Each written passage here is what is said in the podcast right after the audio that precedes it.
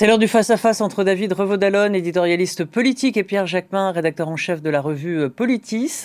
Bonjour à tous les deux. Bonjour Roselyne. Alors votre une... Euh, euh, enfin, cette semaine, euh, Pierre? Cette semaine, la, la c'est une, une, enquête sur les victimes des pesticides, une bataille sans fin, des, notamment des agriculteurs, parce qu'ils sont les premières victimes évidemment de, des épandages que, que l'on autorise encore aujourd'hui. Euh, devant la hausse des actes antisémites en France, euh, à peu près, euh, on en est à, à 1000 à peu près, la présidente de l'Assemblée nationale et le président du Sénat, Gérard Larcher, ont appelé hier soir à une manifestation à Paris pour montrer aux Français de confession juive qu'ils ne sont pas seuls.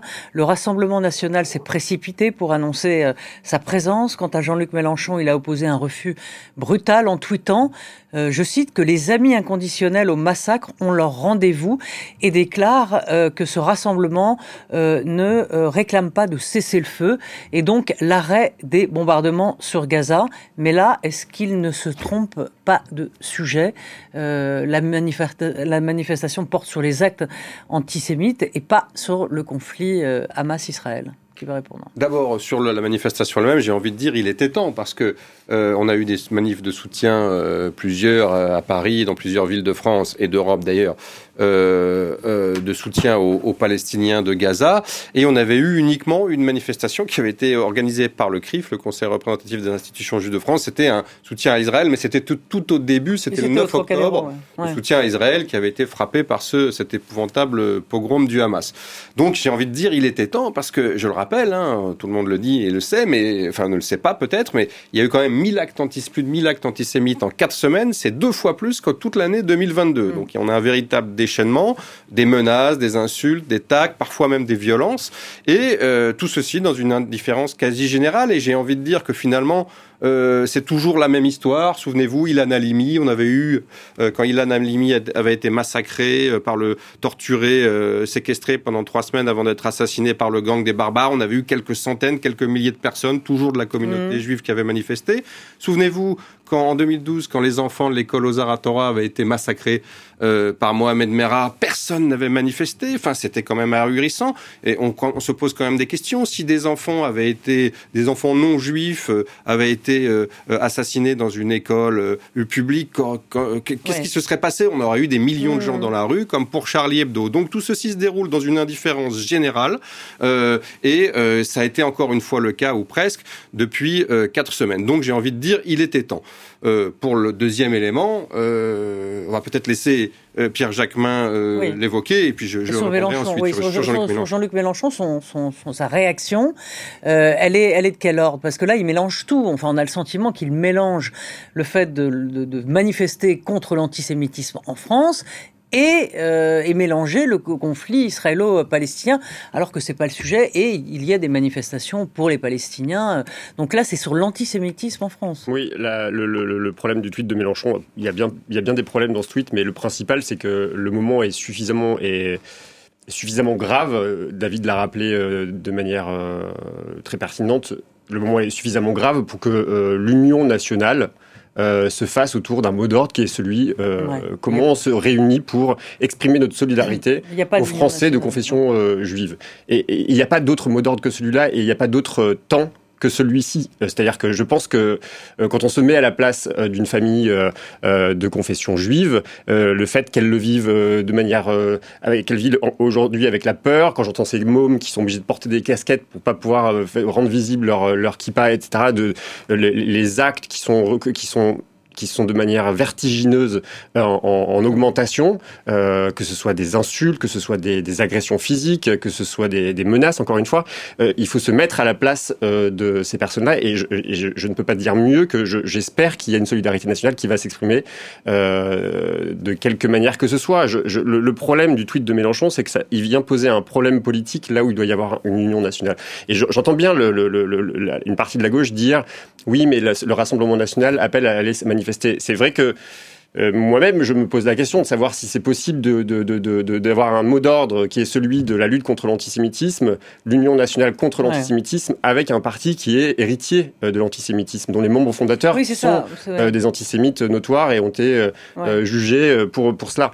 Donc, c'est bon, voilà, je, je, on est vraiment dans un moment de merde, pardon de dire comme ça, mais c'est vrai que c'est quand même dramatique de se dire qu'il n'y a, pas eu une a pas eu une manifestation de contre l'antisémitisme digne de ce nom depuis les années 90, peut-être depuis le voilà, Carpentras, ouais, de Carpentras et de se dire que François Mitterrand même manifeste. Il y a un hein. très très beau euh, documentaire qu'il faut voir absolument sur Arte, qui est en quatre épisodes, qui s'appelle L'histoire de l'antisémitisme, oui, qui, est, bon, qui vous euh, qui vous qui, On vu. Tue, qui vous tue le moral, hein, mais bon autant vous dire, mais au moins ça vous met les, les, idées au clair et qui, et qui, et qui doit nous faire prendre conscience qu'on doit qu'on doit prendre la mesure du moment et qu'on doit être vraiment tous solidaires et montrer notre solidarité, que ce soit dans la rue, que ce soit dans les tribunes, que ce soit, je sais pas de quelle manière, mais il faut aussi que la gauche se ressaisisse là-dessus. Et si elle va pas manifester avec euh, le Rassemblement national dimanche, qu'elle fasse un mot d'ordre, qu'elle change de, de, trajectoire, mais qu'elle soit présente à ce C'est ce que dit, c'est ce que dit euh, Roussel, Fabien Roussel du Parti communiste. Il dit oui, oui pour manifester, mais pas aux côtés euh, de, du Rassemblement national. Mais c'est vrai ce que ce que dit Pierre, c'est qu'on est dans une sorte de confusion euh, mentale presque, et surtout d'inversement euh, des, des, des, valeurs, puisque euh, la, la gauche radicale est accusée d'être du mauvais côté de l'histoire,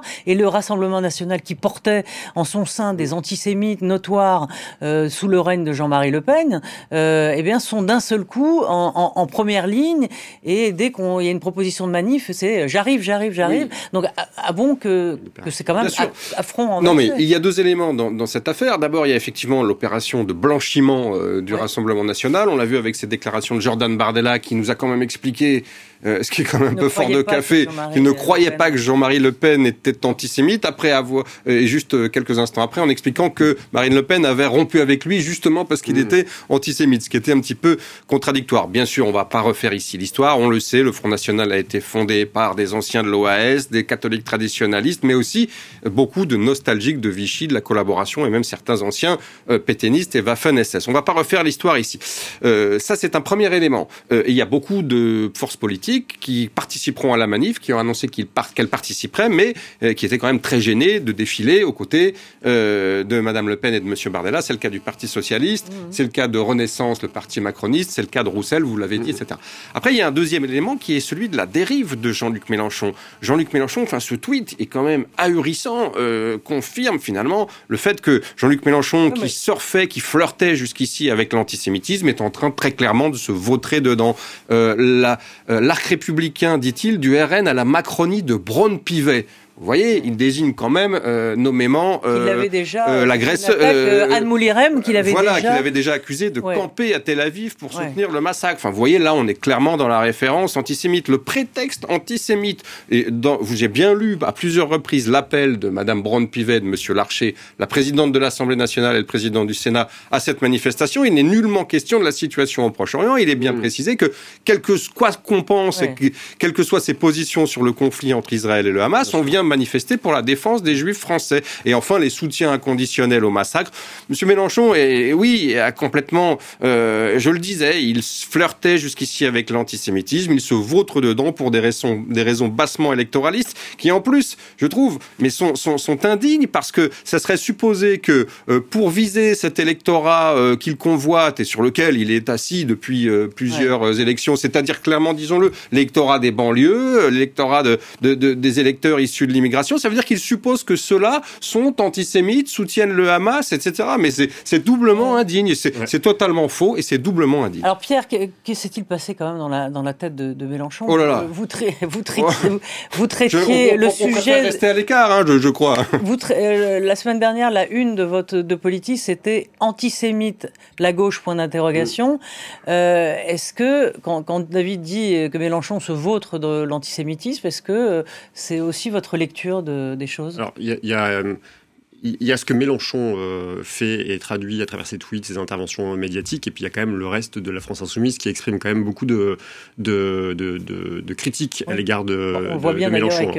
on le voit avec l'affaire Garrido, mais c'est encore autre chose, l'affaire Garrido. mais y compris d'ailleurs parmi les proches de Mélenchon, beaucoup tendent quand même à, à s'écarter. C'est pas le cas de Mathilde Panot, Manuel Bompard, Daniel Obono. Non, mais le, fameux clan, que, comme Clémentine Autain l'a rappelé hier sur France Inter, il y a un clan Mélenchon. Quoi que fasse Mélenchon, quoi que dise Mélenchon, il aura toujours raison. Donc jamais il sera critiqué. Mais plus généralement, moi, ce qui, ce qui m'intéresse et vraiment ce qui me préoccupe dans la période, compte tenu de, de des relents, d'un retour qu'on n'imaginait même pas. Il y aurait trois ans, on se serait posé la question de savoir vraiment, il faut vraiment qu'on se mobilise contre l'antisémitisme. Il existe vraiment en France.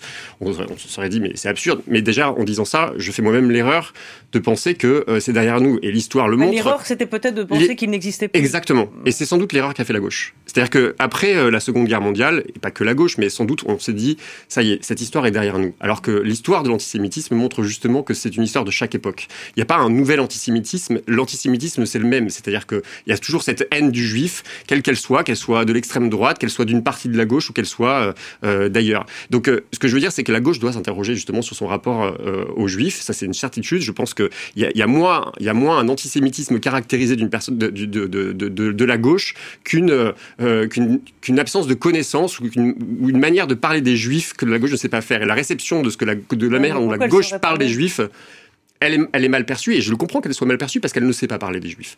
Donc euh, c'est ça qu'il faut que la gauche C'est le rapport euh, juif, argent, capitalisme Mais vous savez, euh, d'ailleurs c'est une de vos chroniqueuses qui disait ça très bien sur une de vos émissions, Catherine Tricot, elle disait c'est vrai que les, les, les, les, préjugés qui, qui ont cours sur les juifs, que ce soit le rapport à l'argent, le rapport au pouvoir, c'est pas des petits sujets que la gauche met de côté, c'est des sujets qui sont quand même très prégnants à gauche, donc qui interrogent la gauche. Donc c'est pas si infondé que la gauche s'interroge sur son rapport aux juifs, justement, et sur les préjugés qui courent autour des juifs. C'est pour ça que euh, la gauche doit l'histoire des juifs, c'est les préjugés. C'est les. Ah, les préjugés, c'est la haine. C'est quand même la haine euh, principalement, mais vous avez raison, c'est aussi les préjugés.